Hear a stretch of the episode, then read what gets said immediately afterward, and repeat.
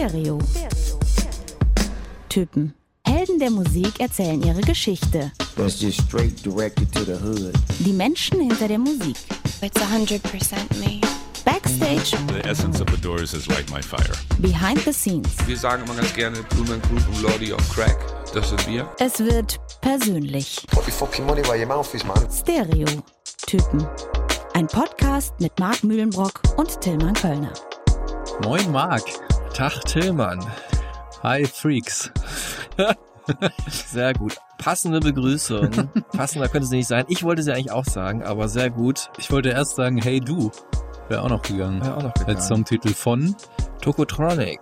Ja, wir haben uns überlegt, jetzt, also neue Staffel, wir machen keine große Geheimniskrämerei, bringt ja auch nichts, weil ihr habt ja eh gesehen, worum es geht. Ähm, Tag zusammen. Schön, dass ihr wieder dabei seid. Es ist alles gleich, weil ihr seid wieder am Start und wir sind hier, aber es ist doch irgendwie alles anders. Wir klingen vielleicht auch ein bisschen anders. Wir sind äh, in unserem neuen Studio, Das Stereotypen-Headquarter oder wie wir es nennen, das Lager der Liebe. Ja, warum heißt es so? Naja, eigentlich steht ja draußen äh, Lager der halt schon auf so einem Schild dran. Aber dann fehlt halt irgendwie das Substantiv. Ja, und dann haben wir gesagt, das kann nur das Lager der Liebe sein, weil so viel Liebe hier Und diese Mikros hin und her. Die riechen auch noch Schwimmt. ganz frisch und neu.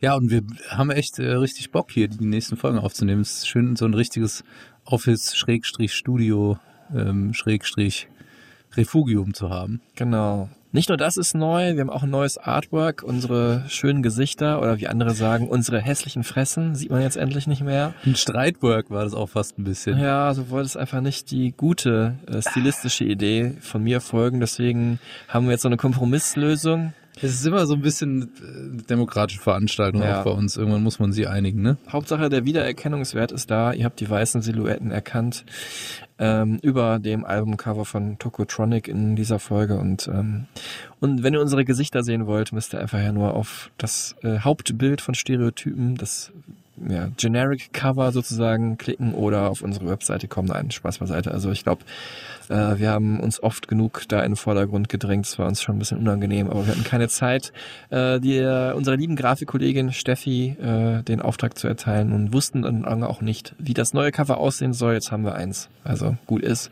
Ihr könnt es ja dann alles feedbacken, Artwork, Soundqualität, ähm, äh, was euch dazu einfällt.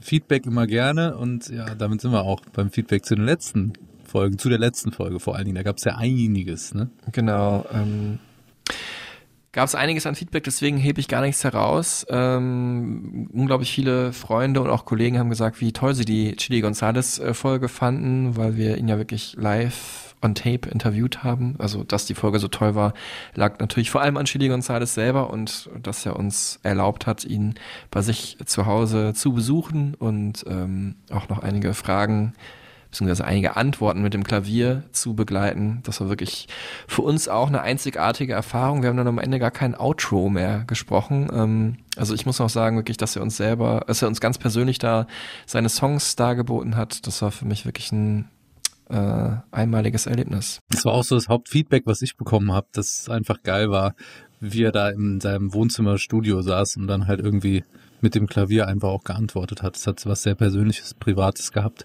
Ähm, und dann würde ich doch noch gerne ein Feedback herausheben, nämlich von einem, der sich mit diesem Metier auch wahnsinnig gut auskennt, auch selber Pianist ist, Songschreiber, Produzent, Michael Geldreich, Freund von mir.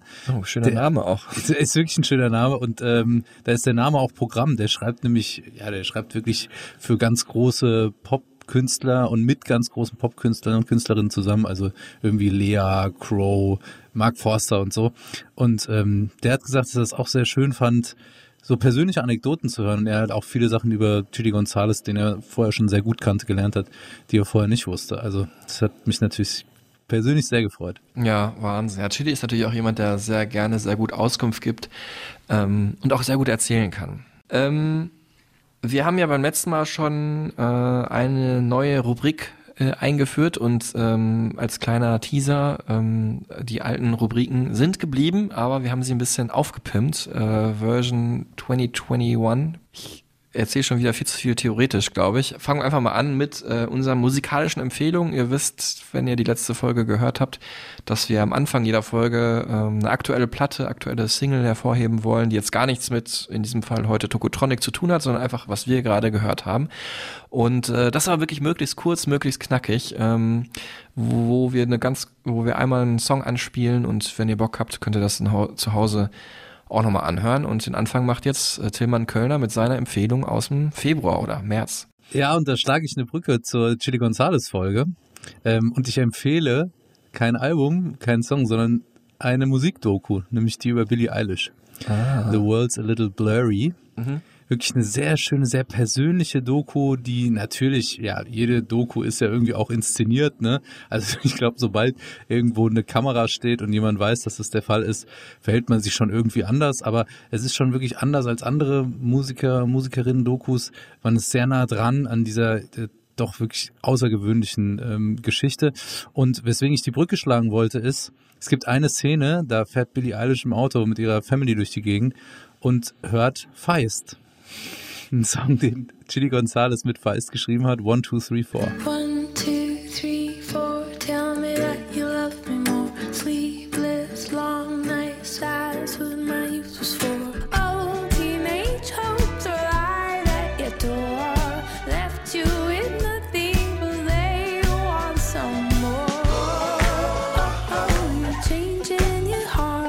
Und das fand ich schon krass, weil es so, weißt du, die ist jetzt so der Über-Superstar. Ja. Und es ist schon man hört wenig Musik außer, also neben ihrer eigenen. Mhm. Und dann ist es halt Feist. Das fand ich irgendwie passend. Ja, das stimmt, cool. Ja. Ähm, Wobei ich glaube, das ist ein Song, den Chili gar nicht so gut fand. Ne? Sie das war halt so einer der Hits. Streit, aber auch ein Streitpunkt, ne? weil ja. sie dann, glaube ich, dann auch die Apple-Werbung damit gemacht hat. Vielleicht ja auch deswegen, weil es ja auch ein Apple Exclusive, eine Apple Exclusive Doku ist. Ah. Boah, das müssen wir nochmal recherchieren. Das ist ja hier Investigativjournalismus, Tillmann Kölner, ungeahnt. Äh, meine musikalische Empfehlung kommt diesen Monat von der Band The Besnard Lakes aus Montreal in Kanada. Klingt aber wirklich eher äh, so ein bisschen äh, nach Strand, nach Kalifornien. Ich würde sagen so zwischen Beach House, wo wir auch wieder die Brücke schlagen zur Chili Gonzalez Folge. Ja, Beach House nice. ist seine Lieblingsband, aber auch einer meiner Lieblingsbands.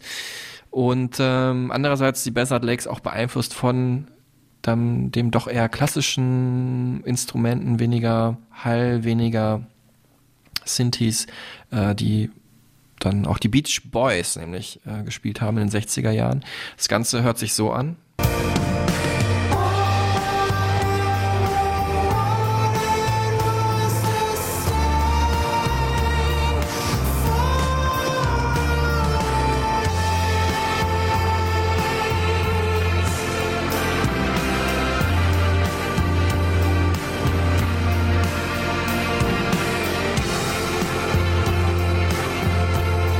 Schön finde ich das. Ja, Musik zum Träumen, zum Schwelgen, zum in anderen Sphären schweben. Irgendwie passt auch gut zu diesen kalten Tagen, weil es einerseits so ein bisschen ätherisch ist, auch so ein bisschen Schneelandschaftmäßig und andererseits aber auch von innen wärmt.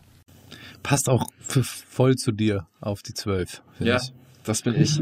Träumerischer Typ. Darauf Typ. Zwischendurch einen Schluck Völkel Apfelschorle. Danke für die Kästen, die immer noch nicht geliefert wurden. Du versuchst es wieder im neuen Jahr. Ich versuch's immer wieder. Okay, jetzt ähm, geht's los mit Tokotronic. Ähm, nach dem Vorspiel, Vorgeplänkel. Ähm, und äh, es geht los, äh, wie immer, mit der Sekunde, wobei die Sekunde, oder es waren ja immer zwei Sekunden, also zwei Sekunden aus zwei verschiedenen Songs äh, der Band, ähm, ist jetzt ver mehr als verdoppelt worden in äh, fünf Sekunden. Ich habe mir was überlegt, du wusstest ja noch nicht, wie du es nennen willst. Ja, ich habe ein paar Vorschläge, aber ähm, Five Style. Five Style, ja. Ich hatte Five Seconds to Hammer. Wow, das ja. war sehr um die Ecke. Ja, nicht äh, so bekannt, ne? Einfach Take Five. Take Five ist der Klassiker, ist schon gut. Und was hast du da jetzt genau vor? Das hast du mir immer noch nicht erklärt. Ja, also es ist so ein bisschen so ein äh, Songgewitter für dich, so würde ich es aber nicht nennen, weil es ein bisschen nach Rolf Zukowski klingt. ähm, es sind halt so jetzt nicht eine Sekunde mit ein bisschen Abstand dazwischen, sondern wirklich fünf Sekunden aus fünf Songs hintereinander geknallt. Und du musst erraten, äh, welche Songs das sind. Kleiner Tipp, sie sind alle von Tokotronic. Das ist schon mal ganz gut.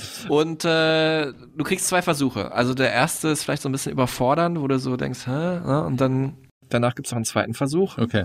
Und, ähm, Und ihr seid natürlich alle herzlich eingeladen mitzuraten. genau. Achtung, die fünf Sekunden Tokotronic gehen los.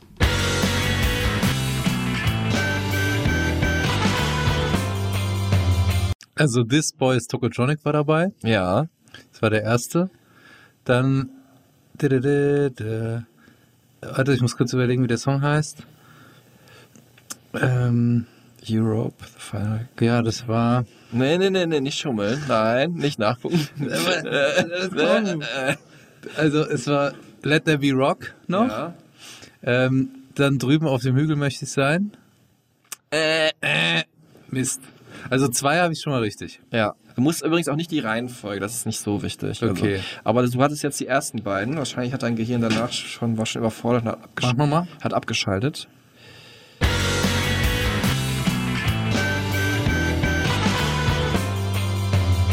Boah. Nee, gar nicht mal. Du hattest gar nicht die ersten beiden. Es war Nummer eins, Nummer vier. So. Aber Freiburg? nein. Nee. Also wir hatten dabei ähm, This Boys Tokotronic, richtig. Dann aber hier leben, nein, danke. Dann kam Sie wollen uns erzählen. Dann äh, Let There Be Rock und am Ende High Freaks. Ah, ausgerechnet. okay, jetzt wo du sagst. Aber haben wir schon mal so ein, habt ihr schon mal so einen schönen äh, collagigen Soundeindruck, Ja. was euch erwartet in der nächsten Stunde und worum es geht hier? Five Against One dachte ich vielleicht auch noch. Das war so ein äh, Pearl Jam Fünf Slogan. gegen Tilly vielleicht auch einfach. Ach, das ist dann eher so Mr. Ed Jumps the Gun mäßig oder so. Ich bin hier bei Pearl Jam. Hm. Naja, also Überlegen, überlegen wir uns dann noch, wie Genau. das heißt, die Rubrik, ne? Äh, Tillys Rubrik, die Fun Facts, aufgepimpt, kommen dann gleich noch. Ähm, auf jeden Fall hatten wir jetzt gerade schon zwei Songs dabei, die indirekt auch unser äh, Folgentitel sein könnten. Indirekt. Verstehst du, wegen Indie. Verstehe ich nicht, ne? Ja. This Band is Tokotronic heißt die Folge. Wir haben auch ein bisschen drüber noch nachgedacht. Let there be Tokos. Ja, Mhm. Toko Domäne, fand, fandest du das nicht so lustig? nee.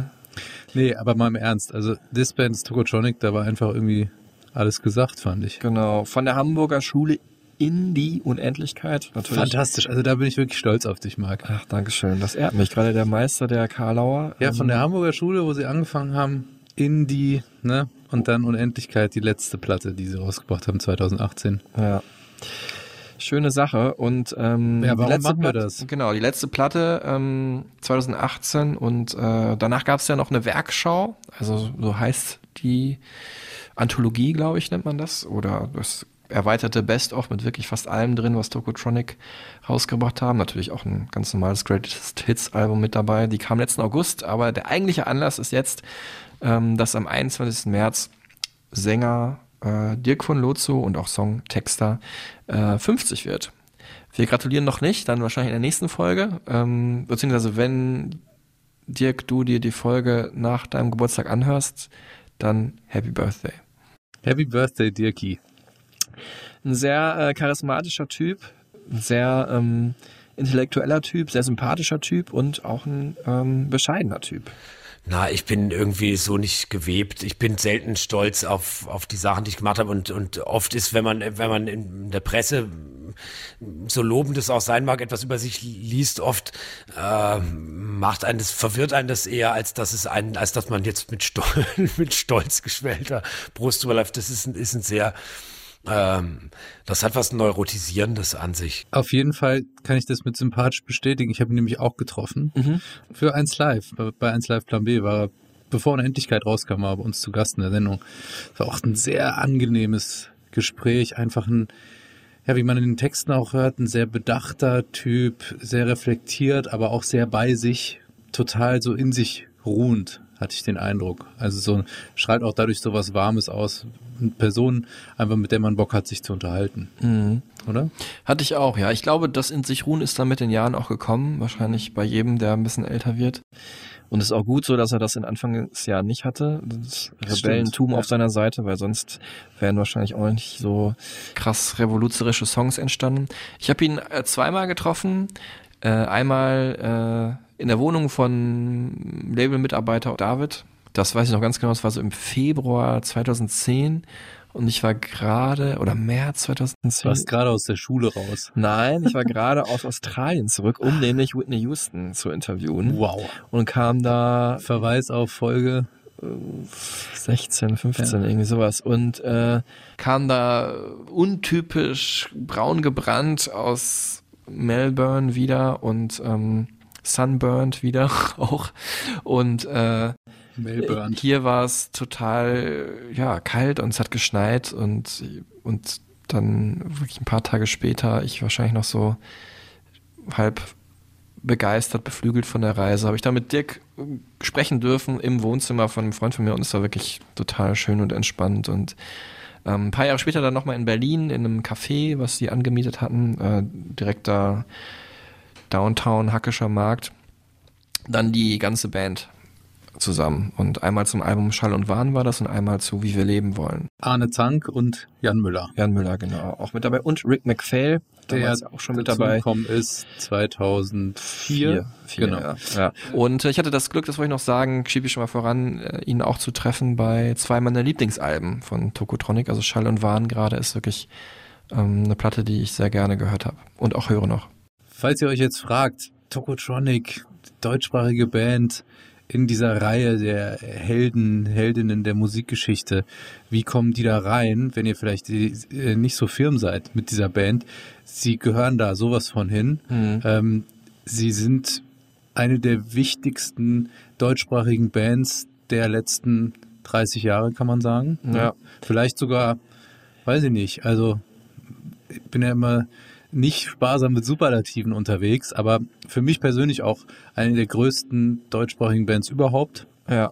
Ähm, sie haben zwölf Alben veröffentlicht, ähm, auch in sehr kurzen Abständen. Nummer eins Album auch dabei. Nummer eins Album auch dabei, also durchaus dann irgendwann auch mal so im Mainstream aufgeschlagen, obwohl sie halt wirklich aus einer Nische heraus, aus dieser, wo wir jetzt drauf kommen werden, halt sehr, ähm, ja, eigentlich nicht primär protestmotivierten Musik, aber dann so in so eine linke Protestrichtung ähm, interpretierte Musik ja eigentlich gemacht haben von vornherein. Mhm. Und heute so die große Eminenz des deutschen Indie, kann man sagen. Sie haben wirklich Indie in deutscher Sprache in Deutschland als erste mitgemacht und etabliert und äh, in einem Zeitalter, wo Indie halt groß war, nämlich so ähm, Ende der 90er, in den Nullerjahren waren sie auch groß und sind heute ähm, ja, wie gesagt, ein, eine Marke. Wir haben es ja schon mal so gemacht, dass wir in ausgewählten Folgen ausgewählte Journalistenkollegen, ausgewählte Freunde von uns auch mal zu Wort kommen lassen. Das wollen wir im neuen Jahr auch wieder öfters machen. Und ähm, also wenn sich das wirklich aufdrängt, ne? wenn jemand wirklich so sich mit einer Band noch besser auskennt als wir oder noch größerer Fan ist als wir. Wie zum Beispiel Markus Kafka bei Depeche Mode, der Genau. ein Buch darüber geschrieben hat. Wahnsinnig gut. Und ähm, in diesem Fall äh, haben wir unseren gemeinsamen Kollegen von 1 Live Plan B, Philipp Kressmann, gefragt, ähm, für den es, glaube ich, das Größte war, äh, Dirk von Lozo dann zu diesem Album Die Unendlichkeit mal äh, zu interviewen. Und ähm, weil er nämlich auch Zeit seines Lebens, also Philipp, von dem spreche ich jetzt, äh, großer Tokotronic-Fan ist. Und äh, was hat er noch gemacht? Philipp auch für die Specs mal geschrieben und so. Genau, also auch einfach wirklich ein sehr leidenschaftlicher Musikjournalist mit ganz viel Expertise, der aber eben auch so dieses, äh, dieses Fanherz hat für ganz bestimmte Acts, wie zum Beispiel halt eben Tokotronic, ganz Genau. stark ausgeprägt. Deswegen hat er uns hier einen kleinen Aussager gemacht. Wir hören mal rein. Mein erster Berührungspunkt mit Tokotronic war 2006. Ich war gerade 17 Jahre alt und habe mir die Best-of-CD gekauft und war sofort fasziniert, weil so eine Form von Rockmusik habe ich noch nicht gehört. Ähm, ich habe zwar nicht alles verstanden, aber das ist ja auch ganz egal. Ähm, ich war motiviert genug, mich in das Frühwerk zu buddeln, also Album 1 zu hören, dann Album 2 erst, äh, habe wirklich diesen Zeitstrahl, diese Diskografie abgearbeitet und war dann zum Teil sowas von überrascht und fasziniert, weil ich, äh, die haben einfach über Situationen und Momente gesungen, von denen ich nie dachte, dass, dass man darüber Musik machen kann. Also wie man allein in seinem Zimmer sitzt, wie man sich mit dem und dem Freund auf einmal nicht mehr so versteht. Und äh, es gibt diese spätere B-Seite als letzter auf der Bank. Da geht es darum, als letzter gewählt zu werden im Sportunterricht in der Schule. Und da konnte ich mich sehr gut mit identifizieren. Also diese Songs hatten ein sehr hohes Identifikationspotenzial und gleichzeitig war da oft eine Metaebene drin. Das fand ich spannend. Es ging ja auch ums Anti-Sein, also um Abgrenzung, um Distinktion, also dass man weiß, was man nicht will, aber eben auch nicht genau weiß, was man will. Also das fand ich auch spannend und es hat mich irgendwie angezogen, weil diese Band einfach eine Tiefe hatte und gleichzeitig auch so einen gewissen Humor. Ähm, vielleicht auch vor dem Hintergrund, weil sie ja schon gemerkt hat, also Tokotronic, dass Rockmusik ja in gewisser Hinsicht Gegenkultur ist, aber das ist natürlich heute auch alles schwieriger. Da muss man eine eigene Form finden, eine eigene Ästhetik. Und ich würde sagen, Tokotronic haben so eine Uncoolheit irgendwie cool gemacht, das irgendwie so verwandelt auf ihre Art. Wirklich super eingeordnet, gut auf den Punkt gebracht von Philipp. Danke dafür. Ja, und das war ja auch gar nicht so einfach. Philipp hat es gerade schon thematisiert es war ja im weitesten Sinne Gitarrenmusik, Rockmusik, aber Rock'n'Roll war eben damals nicht mehr Lederjacke und zerrissene Jeans oder Chucks nur, ne? Also haben ja ähm, ein paar Jahre später dann The Strokes gemacht. Ähm, und ganz zu schweigen davon, dass Tokotronic natürlich nicht irgendwie so ein Rock-Macho-Image äh, ausstrahlen wollten, mhm. sondern sie wollten halt sensible junge Männer sein, die aber einfach auch rohe, raue Gitarrenmusik machen. Und ähm, da hat Dirk von Notzum mir mal erklärt, wie die das angegangen sind. Es ist ein Aufruf zu, äh, zu mangelndem Selbstbewusstsein, zu mangelndem künstlerischen Selbstbewusstsein, weil wir als Band immer fanden, zu viel Selbstbewusstsein schadet, schadet äh, jeglicher künstlerischen Äußerung nur. Das hat natürlich dann auch ein gewisses Outfit äh, zur Folge gehabt, die die drei Jungs von äh, Tokotronic in den Anfangsjahren getragen haben. Also die Tokotronic-Uniform. Ja, Sportjacken sozusagen war das. Äh, Korthosen und Seitenscheitel, so die ja. klassischen Bilder. Auch sieht man ja auch auf unserem Albumcover und Schuhe, auf unserem Folgencover und Schuhe Samba, diese ne? Adidas Hallenschuhe, die man Stimmt, ja, Adidas Hallenschuhe. Das war so das Ding, habe ich auch komplett adaptiert.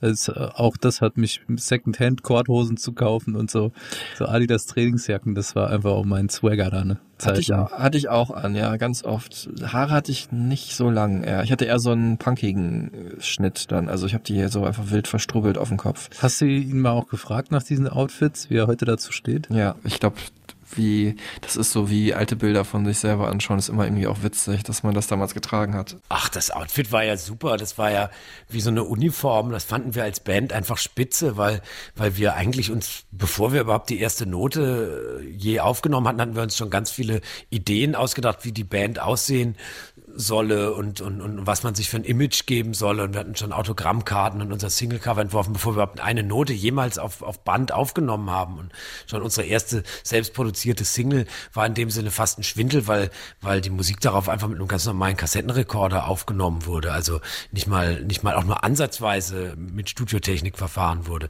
Dafür haben wir aber irrsinnig viel Zeit ins Arrangement des Coverfotos verwendet und, und sehr viel Zeit auf die Besorgung der richtigen äh, Klamotten. Äh, wir sind damals irre viel auf Flohmärkte, Altkleidersammlungen etc. gegangen, um diese seltsamen Werbe-T-Shirts zu finden und um diese sehr spackigen Trainingsjacken und, und Korthosen und so. Das war eben so ein, so ein Stil, das war, war, war uns ganz wichtig und ich finde den modetechnisch gesehen immer noch total cool. Nur ähm, irgendwann wird einem die Sache natürlich auch langweilig, dann muss man sich verändern. Der Song, den er da gerade anspricht, der erste war dann Meine Freundin und ihr Freund, 1994. Mhm. Und man hört auch wirklich, also was du gesagt hast, dieses rohe, rockige, das war auch der ähm, mangelnden äh, Expertise an den Instrumenten auch geschuldet. Ne? Und, und der mangelnden äh, Studieerfahrung wahrscheinlich.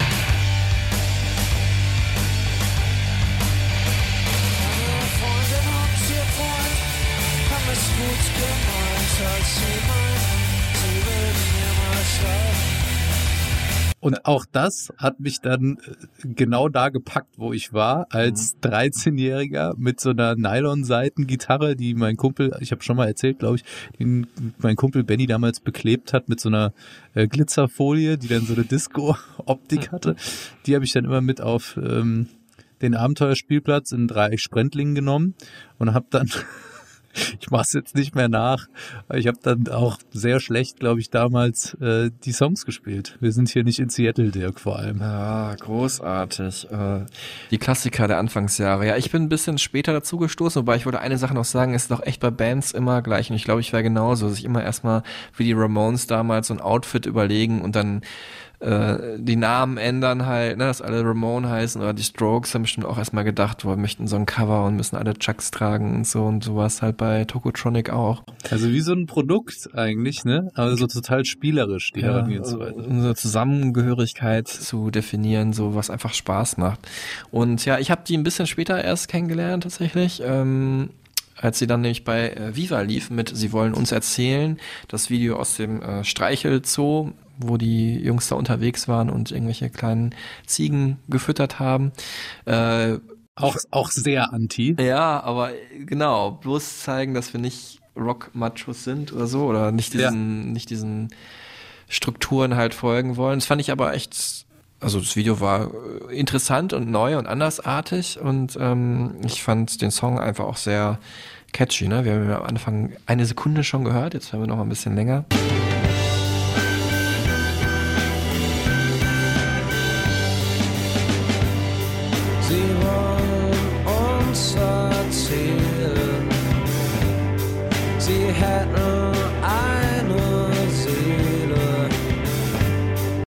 Einfach dieses immer wiederkehrende äh, Mundharmonika-Motiv. Ich mag ja eh so Repetitionen und Mhm. Riffs. Und ähm, ja, damals äh, waren sie natürlich dann auf einmal das, äh, äh, das Viva Aushängeschild, aber äh, haben dann erstmal abgelehnt, da einen Preis für eine Kategorie einzuräumen, die hieß Jung, Deutsch und auf dem Weg nach oben. Überraschenderweise hat eine Band, die so integer ist wie Tokotronic, da gesagt, nee, habe nicht so Bock drauf. Dass von uns irgendetwas eingefordert wird, was wir leisten müssen oder was wir beantworten müssen oder was wir, was wir darstellen müssen oder so. Das war für uns das, was, wo wir, wogegen wir uns meistens verweigert haben. Und das führt natürlich auch zu einer bestimmten, äh, ja, das führt auch zu, einer, auch zu einer kritischen Haltung gegenüber solchen Begriffen wie Karrierismus oder Karriere und natürlich auch Erfolg und so. Das hat natürlich ihnen nochmal einen Boost gegeben bei den Indie-Kids. Das fand man natürlich extrem cool, Genau. dass es abgelehnt wurde. Genau, und ähm, man konnte gut verstehen, dass sie das gemacht haben und ähm, warum das alles so lief. Dazu hören wir dann gleich noch mehr. Aber jetzt erstmal, ähm, sie wollen uns erzählen, allein der Titel passt ja schon zu dem, was jetzt kommt. Also Tilman Kölner will uns was erzählen. Ja, Du äh, wieder die. sitzt schon äh, auf heißen Kohlen in unserem nicht ganz so heißen neuen Studio. Es Ja, das müssen wir auch thematisieren. Äh, wir haben ja echt äh, Bedingungen geschaffen wie Joy Division damals bei Unknown Pleasures. Es war wirklich äh, eiskalt, damit äh, die Stimmen und die Instrumente irgendwie besonders klingen und so fühle ich mich auch gerade. Ähm, kurz, Werden kurz wir noch Null. optimieren. Mit, unser Heizgerät ist leider zu laut für eine Podcast-Aufzeichnung aktuell noch. Aber bald wird's ja auch wärmer. Und ähm, Tillmann Kölner hat auch ein bisschen was äh, an Fun Facts gefeilt. Erzähl mir mehr. Ja, wir haben das ein bisschen gepimpt, nämlich, dass man das so ein bisschen verquist. Ja? Ah. Deswegen jetzt die Fun Facts verspielt. Ah, ab jetzt und das ganze Jahr durch. Und zwar Rain äh, or shine. läuft es folgendermaßen. Es gibt drei Fun Facts und einer davon stimmt nicht. Okay. Ja? Und du musst sagen, Marc, oder ihr könnt mitraten, was eventuell nicht stimmt. Okay. Also, Fun Fact verspielt, Nummer eins. Es gibt eine Mickey Mouse Special Edition, in der Donald Duck ganz großer Monotronic-Fan ist. Eine Hommage an Tokotronic. Ich, Ich sag dann am Ende, was ich tippe, ne? ja. Ähm, Dave Grohl hat mal in einem Interview erwähnt, dass er Fan von Tokotronic ist, vor allem von Wir sind hier nicht in Seattle, Dirk. Mit der Song, mit dem er sie kennengelernt hat. Mhm. Fun Fact Nummer drei. Fun Fact Nummer drei auf meiner äh, 100 Fun Facts Liste. äh, Tokotronic haben eine Schwäche für Stofftiere. Dirk von Lozo sammelt sie und äh, freut sich immer, wenn er eins geschenkt bekommt, weil er es für eine sehr zarte und sehr persönliche Geste hält. Okay, ähm, man muss sagen, Tillmann wählt ja die Fun Facts vorher aus, ohne zu wissen, was ich eventuell schon weiß. Ähm, aber ich weiß tatsächlich, dass es eine äh, Togotronic Spezialedition gibt äh, in einem Donald Duck Comic, ähm, wo die Band halt als Monotronic dargestellt Mhm. wird. Deswegen da bin ich schon mal sicher. Ja, bei den anderen beiden Sachen, also Dave Grohl hört sich natürlich erstmal krass unrealistisch an, aber dann ist das mit den Stofftieren natürlich auch sehr nah dran an der Mickey Mouse Geschichte. Es ist in der Mickey Mouse, ne? nicht im Donald Duck, irgendwie sowas, Mhm. ja. Also Donald Duck Es in war der Zeitung mit Mickey Mouse Spezial, Ah. aber Donald Duck ist, äh, ist Monotronic-Fan. Okay, so war's. Ähm, Also das stimmt, ja. Und das andere ist natürlich, äh, wie ich gerade gesagt habe, das mit den Stofftieren ist natürlich nah dran. Das heißt, es könnte genau auf derselben Ebene dann das Falsche sein oder das Unrealistischere oder vielleicht das Unrealistische auch diesmal war. Aber ich sage, nee, Dave Grohl ist gelogen. Stimmt. Dave Grohl habe ich mir ausgedacht. Aber äh, wir werden gleich noch diese Parallelen zu Nirvana auch ähm, Mhm. noch aufmachen. Im Video zu Wir sind hier nicht in Seattle, Dirk, liegt Nirvana Nevermind auf dem Plattenteller. Aha.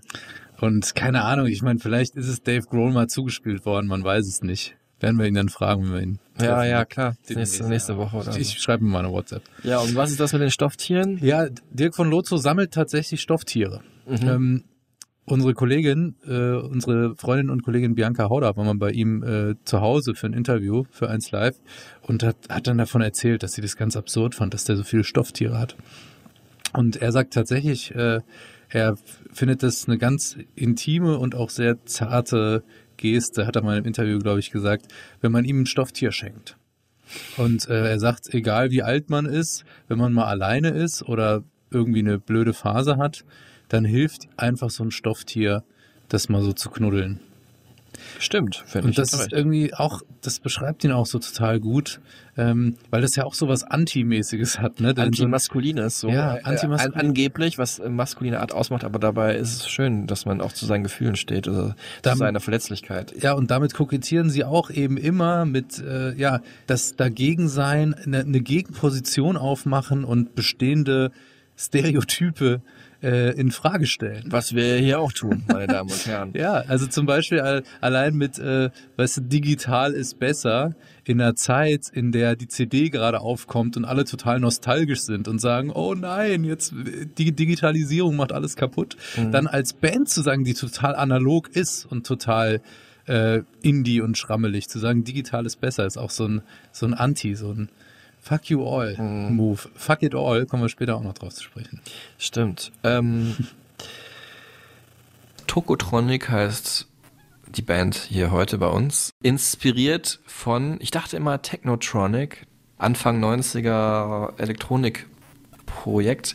Aber tatsächlich haben sie den Namen von einem Gerät, das ich auch besessen habe, wo ich gar nicht wusste, dass es so hieß. Tricotronic. Vorgänger des Game Boy, auch so mit diesem selben Bildschirm im Prinzip. Nur das Ding war, es war halt ein Spiel vorinstalliert. Das heißt, du konntest wie beim Spielautomaten nur immer dieses eine, eine Spiel spielen. Und es gab dann praktisch 60 verschiedene Varianten. Also wie so ein LCD-Ding, was man dann früher Genau, auch- das ist das. Das ist Ja. das, das heißt so, also LCD-Ding. Und ähm, ich hatte am bekanntesten war das Spiel Fire, wo man so Leute, die vom brennenden Hochhaus springen, mit äh, einem Auffangkissen halt äh, fangen musste. Und ich hatte aber ähm, das Spiel Parachute, wo Menschen äh, von so einem Hubschrauber runtergesprungen sind und ähm, also es war so in der Südsee und unten war ich dann mit dem Ruderboot, also meine, mein Avatar sozusagen, mein LCD-Avatar und äh, darunter waren ein paar Haie. Und wenn man dann zu viele Leute hat ins Wasser fallen lassen, dann war es schlecht. Ja, auch das wieder so ein Beispiel. Also sie singen ja dann selber Tokotronic, This Boy is Tokotronic, äh, auch englisch ausgesprochen. Ne? Mhm. Früher, also als ich sie kennengelernt habe, hieß es immer Tokotronic. Ähm, Geht beides. auch ich. da haben sie mit der, ja, so ein bisschen mit der Erwartung gespielt, dass eine Band, die so aussieht und so klingt, ja eigentlich nicht so heißt. Ähm, man würde ja dann vermuten, die haben irgendwie einen deutschen Namen oder die, die Sterne oder sowas, ne, wie dann andere Hamburger Schulebands hießen. Ähm, Da kommen wir jetzt gleich hin, äh, Genau. lieber Tilly. Ähm, kurz noch gehen wir nach Freiburg, weil, ähm, oder Offenburg für mehr Hamburg, Offenburg, Freiburg, die ganzen Burgen hier. Da kommt nämlich Dirk von Lotso eigentlich her. Ähm, Tokotronic ist ja die archetypische Hamburger Band vielleicht eigentlich, äh, mit Dirk von Lotso. Ähm, zugezogener Student, ähm, der dann auf äh, Jan Müller und ähm, Arne Zank, den Schlagzeuger der Band, der singt auch mal einen Song, der nicht ganz so gut ist, ich, äh, gestoßen ist. Und deswegen, oder deswegen auf jeden Fall hieß ja der allererste Song des allerersten Albums auch Freiburg.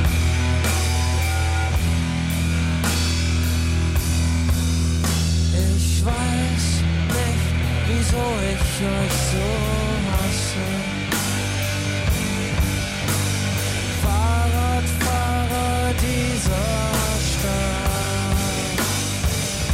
auch da wieder Anti. Ja, ich weiß nicht, wieso ich euch so hasse, Fahrradfahrer dieser Stadt. Es ist natürlich großartig, weil Freiburg natürlich an sich ja das äh, ja eine Hochburg für alle Indie-Liebhaber sein sollte und Grüne sind da und Fahrradfahren und so, aber er singt dann als jemand, der genauso aussieht, der eigentlich so eine Stadt lieben sollte, von Hass und das ist natürlich auch großartig, dass er halt einfach äh, nur hasst, dass die halt alle zusammenstehen und er halt alleine ist so und das aber irgendwie auch gut findet oder schlecht findet und daraus irgendeine Energie zieht. Also ihr seht, man kann es gar nicht so hundertprozentig deuten, aber es ist auf jeden Fall eine gewisse Aggression da. Immer dieses Brechen mit dem Erwartbaren und dadurch provozieren.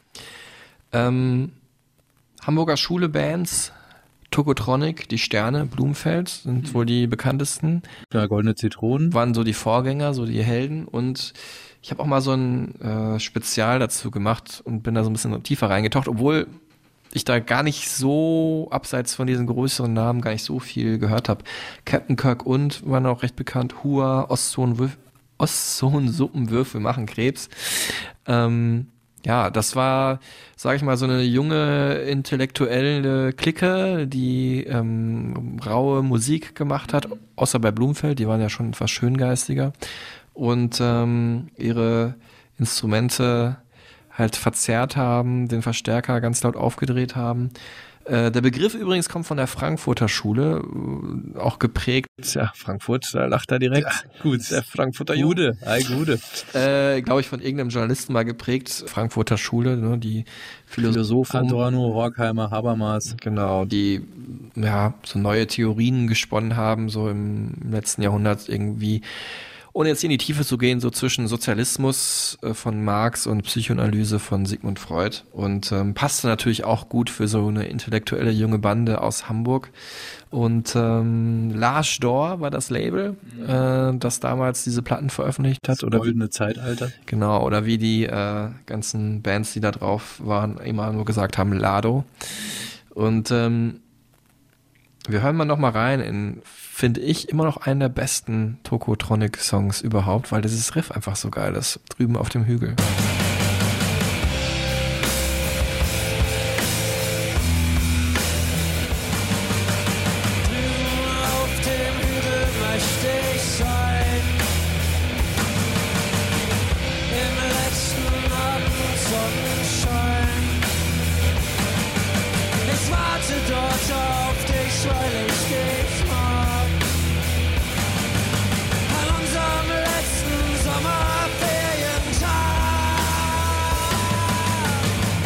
Ich auch gespielt auf dem Dreieich-Sprendlinger Abenteuerspielplatz mit 13, 14. Wirklich die komplette Digitales Besser haben wir da, haben wir da runtergezimmert und die ähm, nach der verlorenen Zeit. Das war mein Ding, vor allem weil es halt eben so die deutsche Entsprechung eben zu sowas wie Nirvana oder so war, ne? Mhm. Also nach dieser großen Grunge-Zeit. Es gab nichts, was mich so nah angesprochen hat.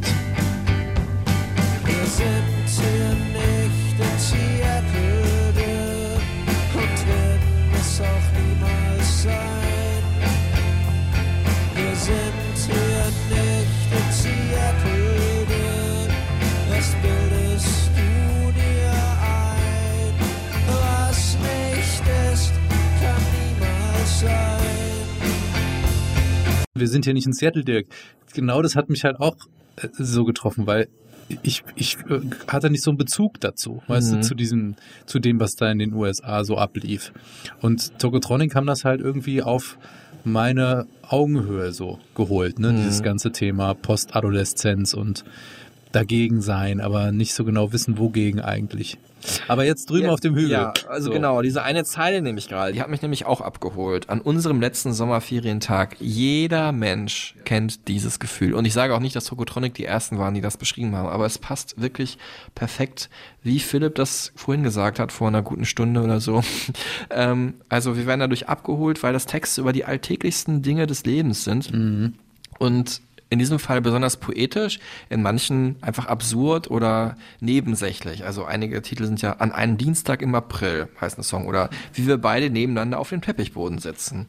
Oder wie viele Songs auf dem einen Album ähm, mit Ich anfangen. Ich habe 23 Jahre mit mir verbracht. Ich wünschte, ich würde mich für Tennis interessieren. Es war natürlich auch so ein bisschen muss ich dir so halb widersprechen mit diesem, äh, wir sind ja nicht in Seattle, Dirk. Das hatte natürlich was, äh, bleib mal auf dem Boden so, ne? Und wir schreiben lieber über unsere Lebenswirklichkeit hier, aber andererseits auch so ein bisschen so dieses, weil dann doch irgendwie so ein Schauen eben rüber über den Teich sozusagen und so ein, so ein Reinträumen vielleicht da, wie das dann wohl wäre, ne? Oder dass man dann halt irgendwie Teil nämlich einer Jugendbewegung wäre, was ja auch ein Song war von Tokotronic. Natürlich ist so eine Abgrenzung, so eine Verweigerungshaltung auch unglaublich anziehend und sexy für dann den Markt, ne? Also von Plattenfirmen äh, hin zu ja, Fans über Musikjournalisten.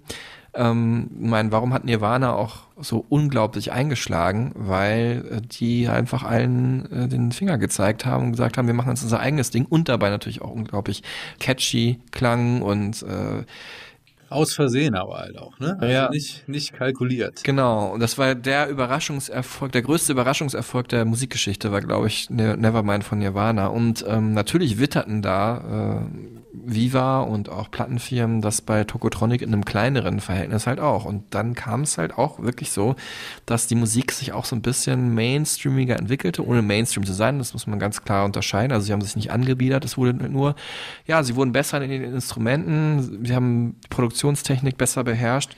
Ja, und da entstanden dann halt diese beiden Platten, ähm, die halt wahrscheinlich bis heute die erfolgreichsten mit sind von Tokotronic, ähm, K.O. OK und Tokotronic auch bekannt als das weiße Album, obwohl sie es selber, glaube ich, nicht so nennen würden, aus Respekt vor den Beatles. Und das war halt die Geburtsstunde von Zitatrock auch.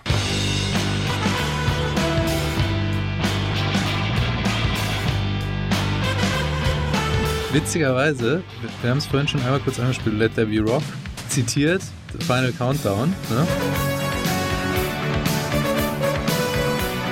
Der Songtitel Let There Be Rock, da denkt man so, okay, rotzig und so, ne? Aber es ist eigentlich gar nicht so rotzig, wie zum Beispiel drüben auf dem Hügel. Da wurde nämlich, damals wurde nämlich einfach der Verstärker noch auf 11 aufgedreht ungefähr und geguckt, was passiert. Das war so das, das Anti-Statement, Rockmusik zu machen. Und, und jetzt war es dann halt eben formatiertere Rockmusik, aber auch wieder eben ne, mit einem ästhetischen Herangehensweise, nämlich genau das zu konterkarieren und zu sagen, let there be rock.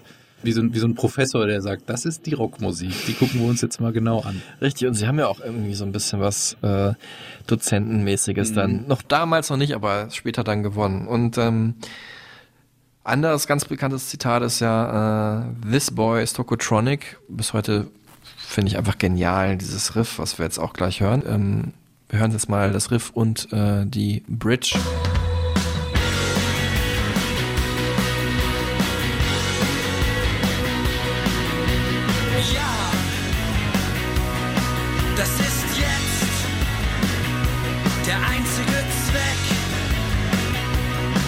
Das wird alles mitgezerrt.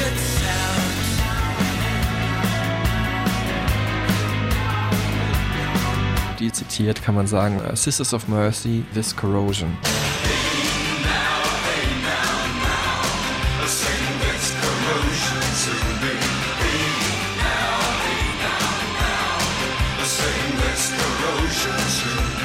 Ja, das war so meine Studentenzeit damals. Also nicht Sisters of Mercy, da wäre ich noch ein bisschen älter heute, nee, sondern äh, Tokotronic mit This Boys Tokotronic haben wir damals auch rauf und runter gespielt. Auf den Partys. Und es ist ja auch so die, neben der archetypischen Hamburger Schuleband, auch die archetypische Studentenband gewesen. Da sahen ja auch so aus. Ähm, ja, die Musik klarer, rock'n'rolliger produziert, indie-poppiger. Die Texte dann auch nicht mehr so super konkret. Ich meine, konkreter ging's ja auch nicht mehr. Ne? So es wurden ja wirklich einzelne Situationen minutiös beschrieben, sondern so ein bisschen abstrakter, metaphorischer, ja, sloganhafter auch. Ne? Let there be rock kann ja auch auf irgendeinem T-Shirt stehen oder This Boy Genau. Tokotronic. Das war ja auch immer das Ding, dass dann äh, auch mal auch viele Journalistinnen und Journalisten gesagt haben, ah, ihr hättet auch Werbetexter werden können, ne? Hm. Oder Dirk Lotz sagt, ja, hätten wir machen können, aber wir haben ja genau das gemacht, um's, um das zu konterkarieren, Mhm. dass man eben ähm, ja, es ist ja, es, es schwingt ja auch immer Kapitalismuskritik mit, ne, indem man irgendwas einen Stempel gibt und es damit besser vermarktbar macht. Mhm. Damit haben ja Tokotronic auch immer kokettiert. ja, dieses Sloganhafte, das ist irgendwie in denen drin und denen war das manchmal gar nicht so lieb, aber ähm, um halt, ja, genau das zu konterkarieren, haben sie halt die gleichen Mittel benutzt, wie die halt auch dann das Zitat von einem, einem der bekanntesten Rock-Songs, Hair-Metal-Songs der 80er Jahre halt in ihren Song mit eingebaut haben. Das war natürlich auch mega ironisch gemeint. Auf der anderen Seite wurden die Texte aber auch introvertierter. Jetzt sind wir bei ja, dem Song, den vielleicht Tokotronic-Fans als ihr diebstes Stück beschreiben würden. Ein absoluter Fanliebling, High Freaks.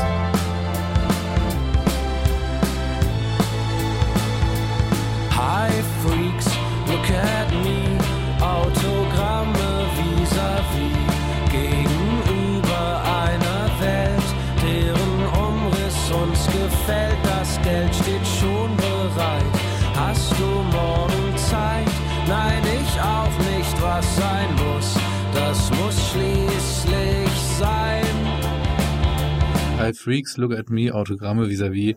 Ich habe es nachgelesen, oder Sie haben es selber geschrieben, das ist so ein österreichischer Schulhofspruch gewesen. Ne? Da sagt man das so, weil das so ein Wiener Gay, hi Freaks, look at me. Ja, ja, ja, so halt. Und irgendwie so ein Wiener Kumpel von denen hat den, den erzählt und das ist irgendwie aus den, weiß nicht, 80er, 90er Jahren hat das da jedes Kind gesagt.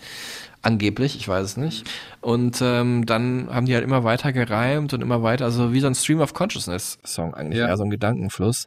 Und So dadurch, schreibt, so schreibt Dirk Lotz ja auch seine Texte. Ne? ja, und wobei ich glaube, bei kaum einem anderen hat er so das einfach fließen lassen. Bei den anderen finde ich schon, dass man da nochmal merkt, hat er nochmal hm, eine schöne Formulierung gesucht oder so oder einen schönen Begriff, der sich hier reimt. Aber hier ist es einfach so, ja, er sagt selber, wie so ein Perpetuum mobile von einem Song ähm, sich entwickelt und ähm, es ist wirklich ganz fantastisch gelungen. Dazu diese unglaublich diepe Musik. Ähm, kein Wunder, dass man da versucht, da irgendwie so einen Strohhalm zu finden, das zu interpretieren. Ich lasse es einfach als Ganzes auf mich wirken hier, weil ich das, ja, es ist schwierig, was rauszufinden, glaube ich. Um mal kurz wieder die zeitliche Ebene ins Boot zu holen. Wo sind wir hier gerade? Hi Freaks 2002. Genau, ja. Also die Band gibt's jetzt so seit acht, neun Jahren, Ja. roundabout. ja vielleicht so, wann war es? 93, glaube ich, oder so? Ich weiß gar nicht. genau. 94 erste Ja. Single offiziell. Ja. Ja. Ja, und dann ging für die Hamburger Band die Berlin-Trilogie los.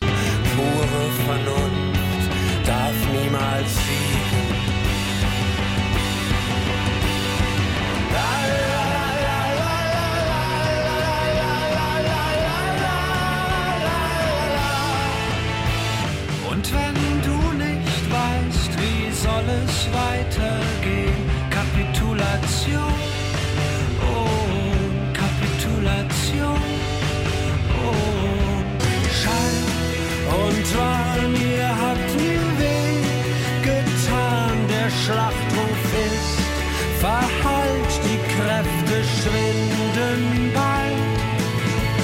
Zitatdruck in diesem Fall auf den Text bezogen. Äh, der Titel Schall und Wahn ja entnommen von William Faulkner, der ihn wiederum entnommen hat von William Shakespeare.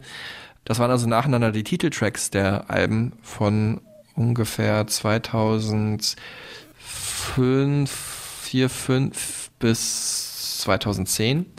Äh, pure Vernunft darf niemals siegen. Kapitulation und dann am Ende Schall und Wahn.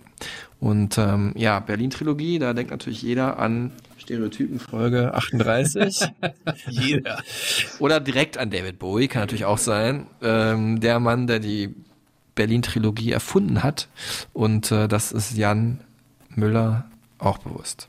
Wir haben es ähm, im Entstehungszeitraum des Schall und Wahn-Albums gemerkt. Und dann, ich meine, ist der Titel natürlich eine Persiflage auf, auf David Bowie und so und nicht so ernst gemeint, aber die drei Platten gehören tatsächlich zusammen. Man hätte es jetzt auch anders nennen können. Es hat ja eh was Großspuriges, jetzt Teile des Övres so zusammenzufassen, aber aber die gehören schon zusammen, die Platten. Hat ja auch einen Podcast übrigens, kann man vielleicht an dieser Stelle auch mal erwähnen. Ja, hat er, ja. Ähm, Podcast-Empfehlung von uns auch. Reflektor, äh, wo äh, Jan Müller das äh, Vergnügen hat, ähm, selber Musiker, Musikerinnen äh, zu treffen.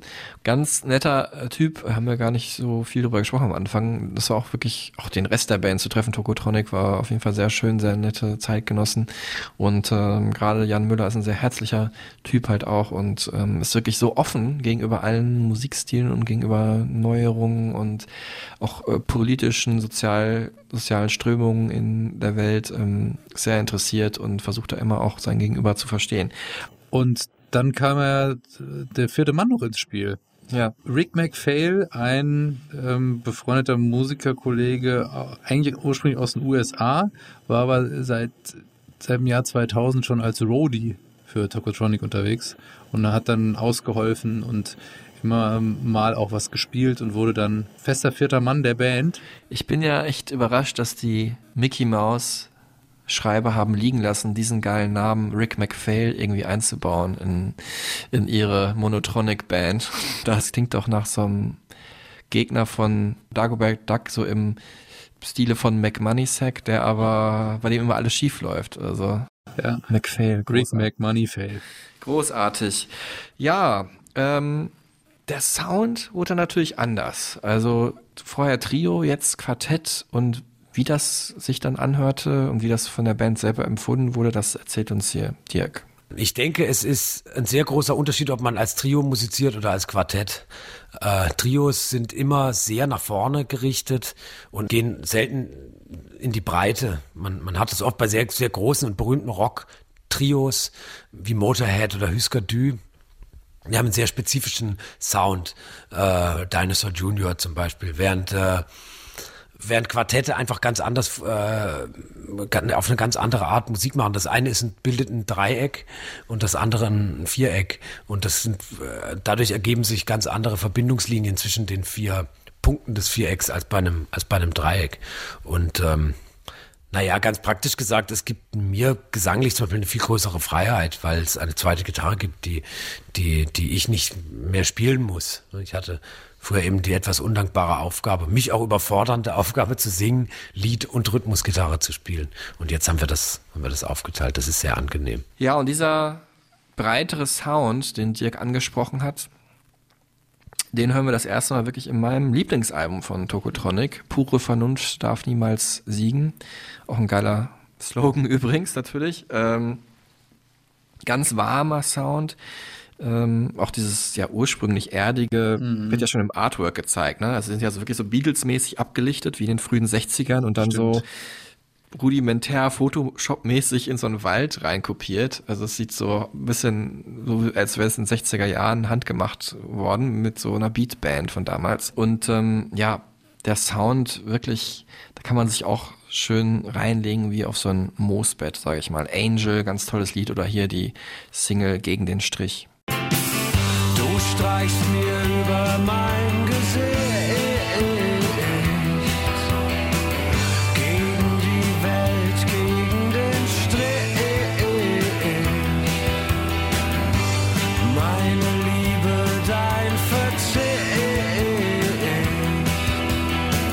gegen die Welt, gegen den Strich.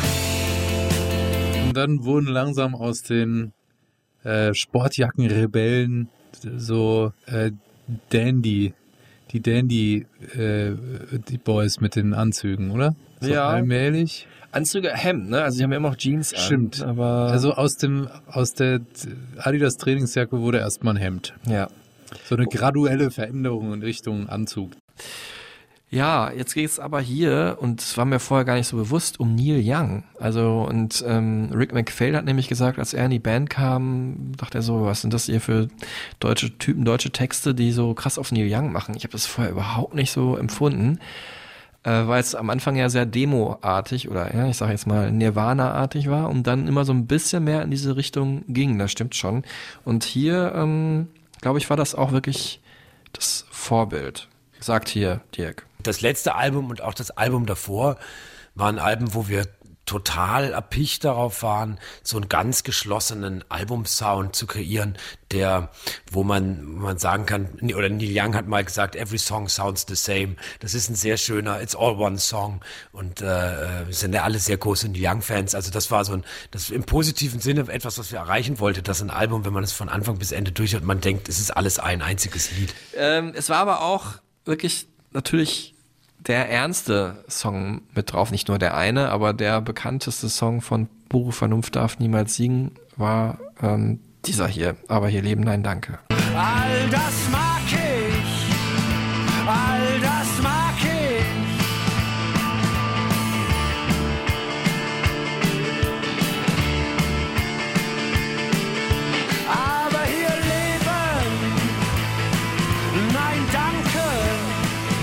Ja, inhaltlich ist es halt über Anti, Mhm. aber hier leben, nein, danke.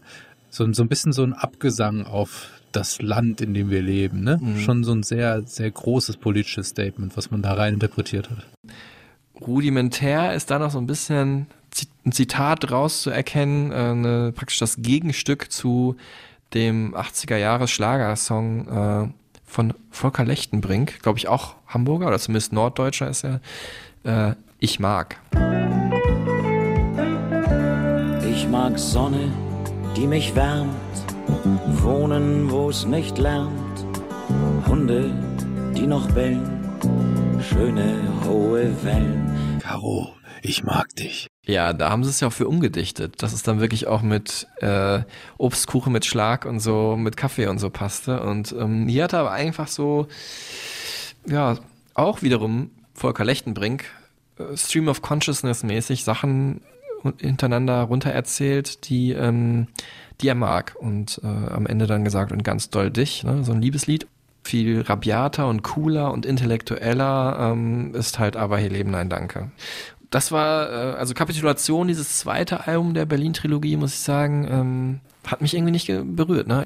Aber jemand, der diese Platte wirklich richtig gut fand, ähm, und es ist, glaube ich, sogar seine Lieblingsplatte und deswegen referiert er jetzt auch ein bisschen darüber und über ein paar Nerdfakten. Ne? Das sind wirklich die Nerd Fun Facts 3.0, die ähm, Kollege Philipp Kressmann jetzt hier noch auspackt. 2005 kam der Song Aber hier leben ein Danke raus und auf dem Vinyl eingefräst ist der Satz Fuck it all, also ein bisschen versteckt auf der Schallplatte, aber das kann man entdecken, wenn man die so ein bisschen schräg hält. Aber erst zwei Jahre später, also 2007, kam dann das Album Kapitulation raus und im Titelsong singt Dirk von Lozo Fuck it all. Wenn man will, kann man dann weiter auf so eine mögliche Spurensuche gehen. Beim Live-Album zu Kapitulation, da schreit Dirk von Lozo etwa am Anfang vom Song Sag alles ab eine englische Zeile. Und zwar I would prefer not to. Zu Deutsch, ich möchte lieber nicht. Und das ist ein Zitat von ähm, Bartleby, ein Rom eine Romanfigur von Melville. Das Buch heißt Bartleby, der Schreiber. Und da geht es um Verweigerung, Arbeitsverweigerung. Und das ist ja auch Thema im Song Sag alles ab von Tokotronic. Hier und da geht es ja auch darum, auf dem Album Kapitulation, also gegen Leistungsgesellschaft, gegen Optimierung. Und es gab ja auch ein Manifest zu diesem Album und da wird dieser Satz Fuck it all als magische Formel gepriesen. Und äh, Gilles Deleuze, französischer Philosoph, der hat das Buch Bartleby einmal untersucht und der hat diesen Satz äh, I would prefer not to eine Formel genannt und das dann philosophisch ganz krass aufgeladen. Und äh, spannend ist jetzt, Tokotronic kennen Gilles Deleuze, der hat sie früher schon mal so halb zu einem Song äh, inspiriert, zu einem frühen Protestsong kann man nachlesen im Booklet von äh, vom Best of. Und ich finde es schön, weil es halt so ungezwungen ist. Also ich konnte Dirk von Loth so einmal so ganz humorvoll bei 1 Live Plan B so ein paar wenn man es überhaupt so nennen kann, ich sage jetzt mal in Anführungszeichen Songdeutung erzählen. Und ähm, es hat sich dann äh, bestätigt, dass er auf jeden Fall Fan von Roland Barth ist. Der hat auch eine Autobiografie, die heißt Über mich selbst.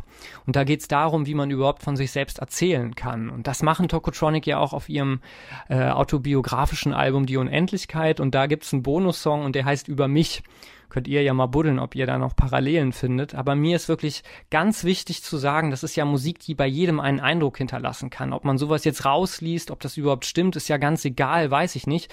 Es ist Rockmusik, die macht Spaß und die ist für alle da. Das hätte schon fast ein Schlusswort sein können. Wir sind aber noch nicht so weit.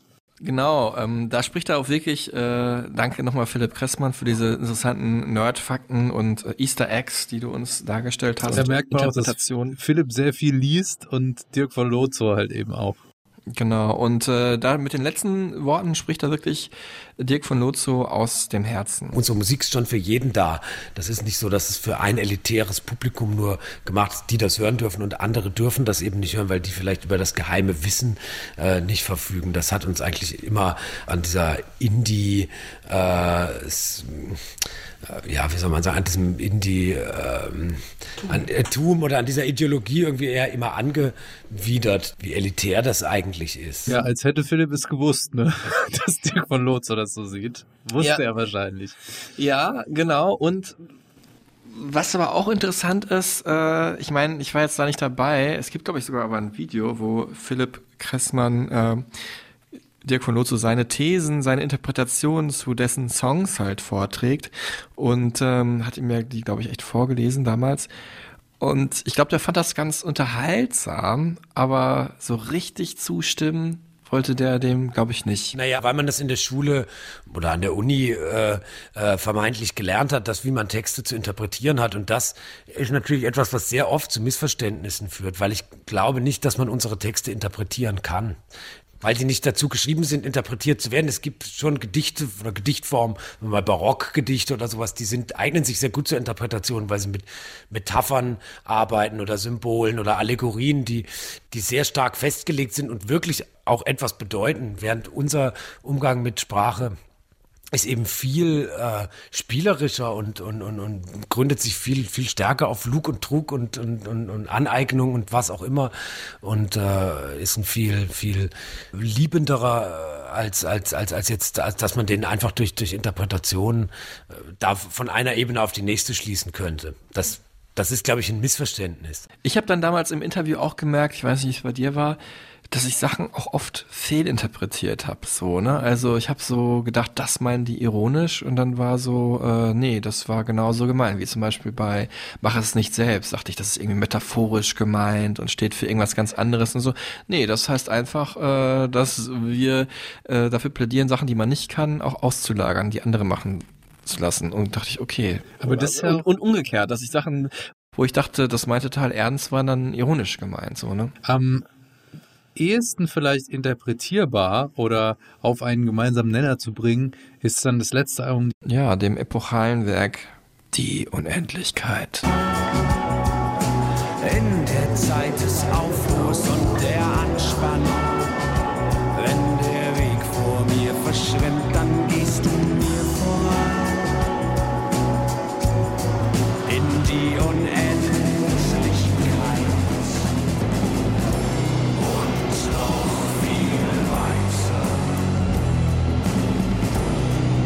Ja, ganz bedeutendes Album in der Bandgeschichte. Es geht um die großen Themen, ne? unsere Existenz in der Zeitgeschichte, die Unendlichkeit, wahnsinnig epochaler Song. Und dann auch um die ganz kleinen persönlichen Geschichten, wie ja, konkreter wie halt auch die Songs auf den ersten Alben, Wobei hier Dirk von Lutz das erste Mal gesagt hat, dass es bewusst wirklich autobiografisch war, wie er zum Beispiel angefangen hat, äh, Gitarre zu spielen hier auf Electric Guitar. Teenage Riot im Reihenhaus, ich gebe dir alles und alles ist wahr. Electric Guitar, ich erzähle dir alles und alles ist wahr. Electric Guitar.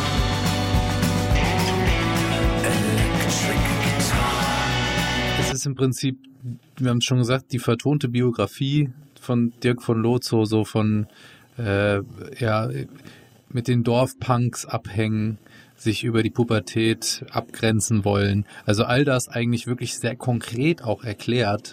Pickel ausdrücken fällt mir ja als erstes Genau, das ein. ist auch eigentlich so, äh, das ist eine unangenehme Zeile. Unangenehme Momente, ja, wo man immer, ah, und dann aber trotzdem passt es halt in den Song so, ne? Und auch ähm, merkt man auch wieder sprachlich hier ganz deutlich, ähm, wie, wie Dirk von Lozo sich ausdrückt in Electric, Electric Guitar. Ich kann es gar nicht so sauber aussprechen, Mhm. wie er das tut. Also auch so, ähm, das wieder so zu konterkarieren mit so einer ganz klaren Sprache, was ihn eigentlich so in seiner Jugend ähm, als Teenager so beschäftigt hat. Mhm. Vielleicht kann man an dieser Stelle nochmal die ähm, Sozialisation nochmal kurz berücksicht- berücksichtigen. Also aus was für einem Elternhaus eigentlich äh, so vor allem Dirk von Lotho als Text da kommt. Mhm. Ähm, ich habe da viel drüber gelesen, was er dazu sagt. Er sagt dann, es gab nichts, wogegen er aufbegehren wollte oder musste. Also seine Kindheit war so normal Mhm. und irgendwie auch so egal. Ne? Mhm. Ähm, weil man denkt ja jetzt vielleicht, okay, das sind so die Intellektuellen, die Eltern sind Akademiker und denen ging's zu gut. Und dann haben die sich mal überlegt, gegen einfach pauschal gegen irgendwas zu sein. Aber ich glaube, würde ich jetzt interpretieren, was, was Togotronic ausmacht, ist auch dieses, ähm, ja, diese Beobachtung, die Möglichkeit, die Welt zu beobachten, wie sie ist und sich Gedanken machen zu können. Mhm. Auch aus einer, aus einer quasi privilegierten Situation heraus, aber auch nicht jetzt aus einer Wohlstandsperspektive, ne? Aber eben auch nicht aus einem Mangel an irgendwas.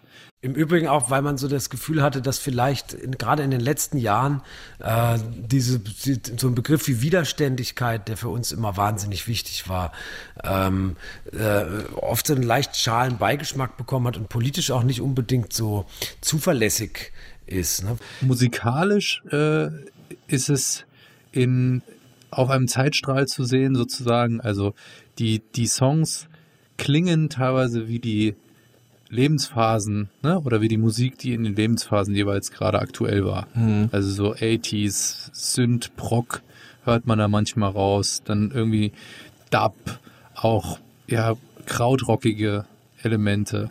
Ähm, und das zieht sich dann so durch das Album, was übrigens ähm, wirklich auch ein Konzeptalbum ist in der Reihenfolge der Songs. Also früher haben sie es dann auch öfter mal so gemacht, dass man die Songs halt aufnimmt und dann halt Mhm. guckt, was jetzt die beste Reihenfolge wäre. Und hier sind die Songs wirklich so produziert worden, dass sie nacheinander eben auf dieses Album genauso gehören. Hm, schön, ja, um auch dieses Gefühl dann persönlich zu haben, ne? wie man halt auch ein Buch schreibt vielleicht. Genau. Ähm, halt die richtige Reihenfolge einzubehalten. Und ähm, man, man kann das eben auch, weil du das Buch schön lesen, auch dieses Album als Deutschlandporträt von Mhm. den mit 70ern, Anfang 80ern bis heute. Also ähm, äh, weiß nicht, Sachen wie eben eine, eine, eine Pubertät in der Provinz, ne, mit Apfelkorn sich an der Bushaltestelle betrinken. Mhm. Ähm, das ganze Thema RAF in Deutschland, ne, Mhm. Coming of Age. Also wirklich so der Zeitstrahl der deutschen Geschichte kann man hier super nachvollziehen anhand dieses Albums. Ein Album so vielseitig, so persönlich, so allumfassend, dass man sich natürlich fragt, was soll danach überhaupt noch kommen. Ne? Wir wissen es nicht. Ähm, es gab ja jetzt auch so eine Werkschau. Es wird sicherlich irgendwann wieder Tokotronic-Musik geben. Ähm, bis, bis dahin könnt ihr die nachhören auf unseren Supertunes. Mit dabei natürlich die ganzen Klassiker äh, aus der Zitatrock-Phase wie Let There Be Rock, aber auch aus den frühen Jahren wie ähm, Du bist ganz schön bedient von mir gespielt auf meiner beklebten Nylon-Seitengitarre. Das Nicht. wird nicht mit dabei sein. ähm, aber auch so, ja, Auftragsarbeiten oder ähm, ja, vielleicht nicht so bekannte Sachen wie Phantom Ghost oder French Disco, was ähm, das Stereolab-Cover, was Dirk von Lutze zusammen mit Arnim von äh, Beatsteaks gemacht hat. Ganz coole Auswahl, glaube ich, dabei. Wir werden sie, glaube ich, zusammen kompilieren. Ja, hoffe ich doch, das noch Ähm, machen. Noch ganz kurzer Ausblick auf die nächste Folge. Da wird es dann gehen um äh, die Kings of Leon. Also von Hamburg geht's dann nach Nashville, Tennessee. Yeah. Ich freue mich auch schon. Hab die Jungs gesprochen. Voll geil, dass, cool. du, dass du mit denen auch gesprochen hast. Ja, ich freue mich sehr auf die Folge und auch äh, die Playlist dann zu kompilieren. Also haben wir den Grundstein gelegt, dieser Folge jetzt mit für die Electric Guitar, die dann eine große Rolle spielt in der nächsten Folge. Richtig. Ähm, und vielleicht schließen wir diese Folge. Erstmal herzlichen Dank, dass ihr bis hierhin ausgehalten habt, dass ihr euch wieder reingezogen habt. Ähm, feedbackt uns gerne auf allen Kanälen, wir freuen uns immer. Vielen Dank fürs Zuhören. Es hat uns wirklich Spaß gemacht, auch hier in unserem neuen Headquarter. Dem Lager der Liebe. Genau. Und vom Lager der Liebe vielleicht ein kleines, sowas wie ein Schlusswort Mhm. äh, über die Unendlichkeit. Ähm, da heißt es, alles, was ich immer wollte, war alles. Ja, das ist auch einer meiner Lieblingssprüche überhaupt. All I ever wanted was everything von äh, Handsome Furs. Habe ich mir damals auf den Arm geschrieben. Das war ein Songtitel auch. Aber finde ich gut. In diesem Sinne, ähm, bleibt gesund, passt auf euch auf und tschüss zusammen. Tschüss zusammen und äh, ich hoffe, ihr hattet Spaß bei einer Stunde und bisschen ein paar Minuten mehr Tokotronic. Nee, ist so.